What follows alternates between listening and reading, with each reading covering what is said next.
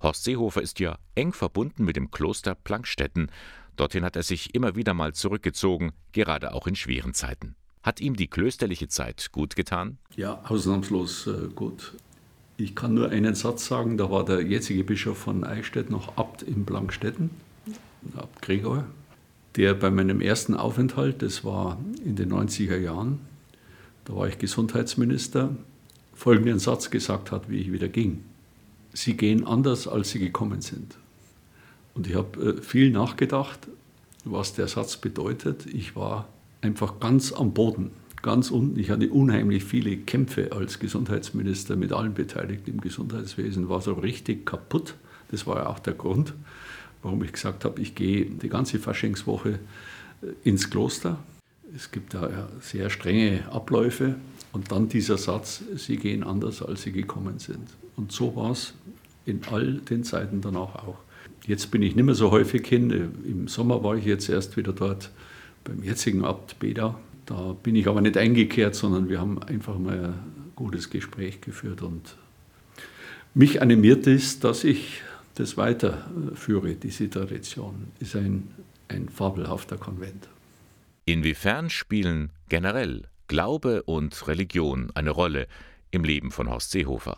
Ich glaube, dass man ohne eine Wertorientierung und als Vertreter einer christlich orientierten Partei, so ist jedenfalls unser Name, Christlich-Soziale Union, braucht man eine Ausrichtung an der christlichen Soziallehre. Das war bei mir äh, ganz stark, aber auch äh, die ganzen christlichen Sittengesetze, die sich ja auch fortentwickeln. Also Orientierung am äh, christlichen Glauben bedeutet auch, wie löst man Konfliktsituationen.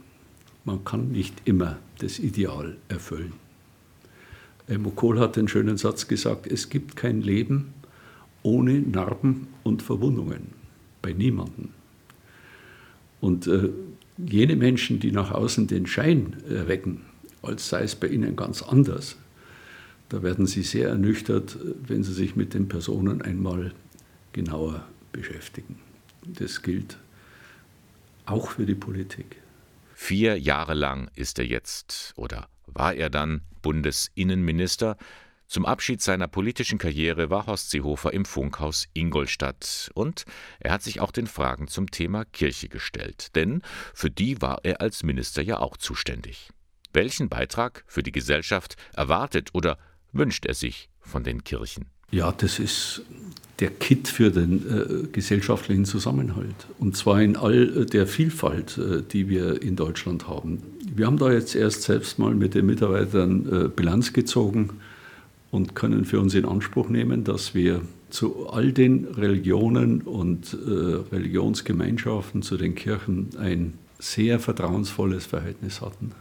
Sehr vertrauensvoll. Und das ist ja nicht ganz leicht, äh, wenn Sie beim Judentum an den äh, Antisemitismus denken, wenn Sie an das Verhältnis gegenüber den Moslems denken, mit sehr unterschiedlichen Ausprägungen. Da gibt es ja nicht die einheitliche Vertretung mit der Gefahr in einem kleinen Bereich des Islamismus, also des Terrors im Namen der Religion. Trotzdem ist es uns gelungen, äh, das vernünftig zu gestalten. Und wir werden die Spaltung in unserer Gesellschaft, die es ja auch gibt, aus unterschiedlichen Gründen. Äh, jetzt bei Corona unterschiedliche Ansichten, zum Impfen unterschiedliche Ansichten. Die Leute leben in sehr unterschiedlichen Regionen Deutschlands, strukturschwache äh, und blühende Regionen. Das alles führt ja zu Spaltungen. Dies zu überwinden, kriegen wir ohne äh, die Kirchen und die Religionsgemeinschaften nicht hin. Da braucht die Politik diese wertorientierten Institutionen. Und manchmal sind diese Institutionen auch ganz schön hartnäckig, zum Beispiel in der Flüchtlingsfrage. Da haben die Kirchen so mitunter andere Ansichten als die Regierung. Geht die ihm nicht manchmal zu weit? Ja, wir haben unterschiedliche Funktionen.